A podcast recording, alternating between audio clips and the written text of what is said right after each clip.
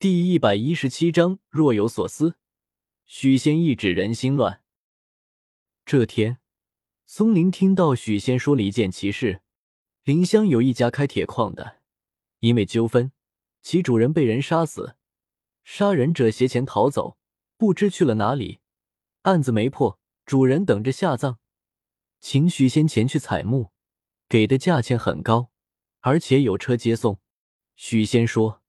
他去了之后，发现其居住的村子里没有好墓穴，不是缺墓，就是缺水，又不便和亡者家属说，估计说也说不通。他便一个人到了村子旁边的丘陵地带，看到一片密密麻麻的坟墓。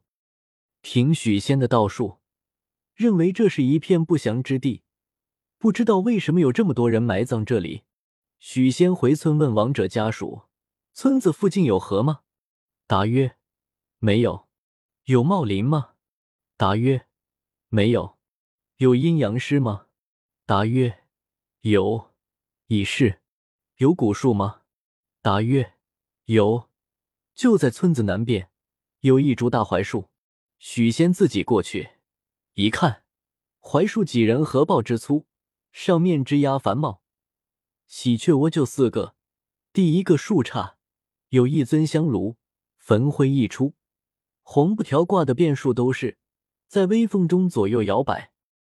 许仙再看，或许因为北风居多的缘故，大槐树整体树枝变蓝，恰似一个男人梳了偏分头发。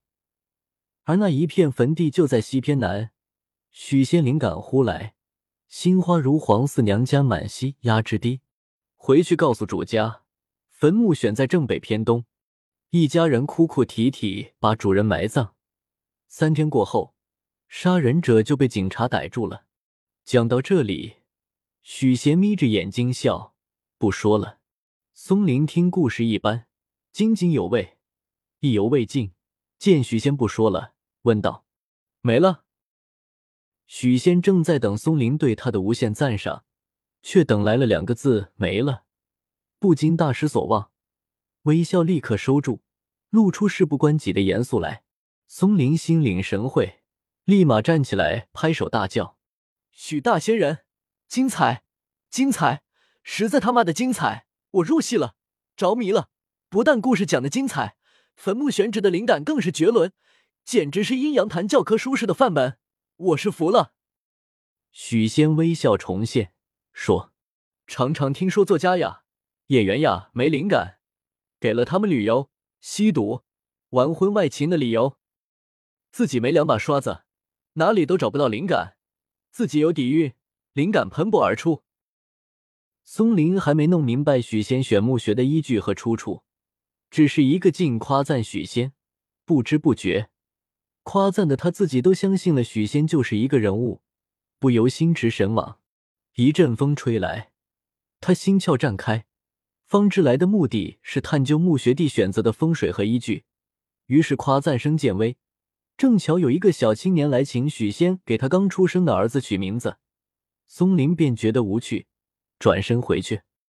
松林到家里，看到母亲用车推着女儿李雅婷在玩，他问母亲：“姨姨呢？”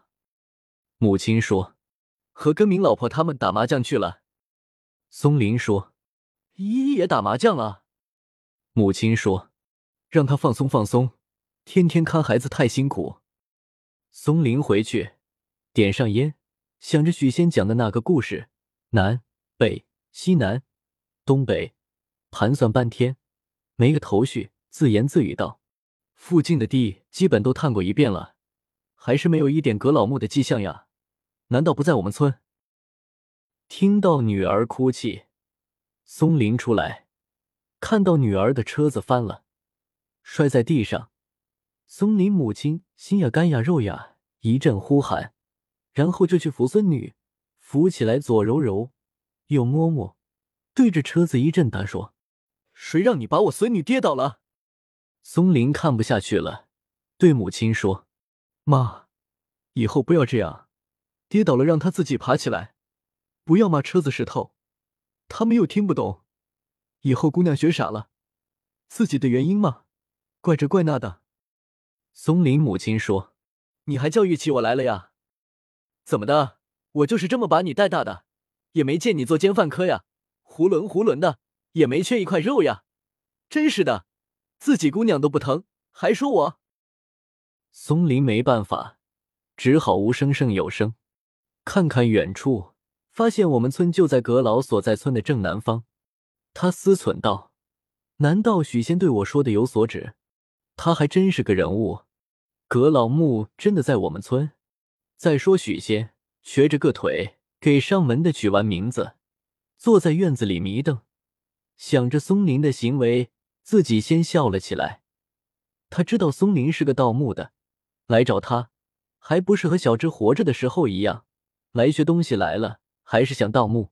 许仙心如明镜，他自己懂得的风水知识并不多，都是浅尝辄止，曾想深入，附近没有师傅，看书又看不太懂，只能自己揣摩，日积月累，倒也知道不少，能说出个子丑寅卯，足够应付赚钱所需了。松林的计划很完美。他想我回去当上村长，然后一起合作，把阁老的墓找到。到了，金盆洗手，不愁吃喝。村长作为最低领导人，别看官职最小，在农村很是管用。一般人出生啊、结婚啊、包地啊、拿补助啊、打证明啊，都离不开村长。好的村长可以代付一个村子的人呢，不好的村长则想办法搞钱，克扣国家救济。还有医保、农田补助之类。松林觉得，如果有了村长的庇护，葛老木就会好搞得多了。让村长假装搞个什么项目，地址选在葛老木那里，不用晚上，白天就可以明目张胆的盗墓了。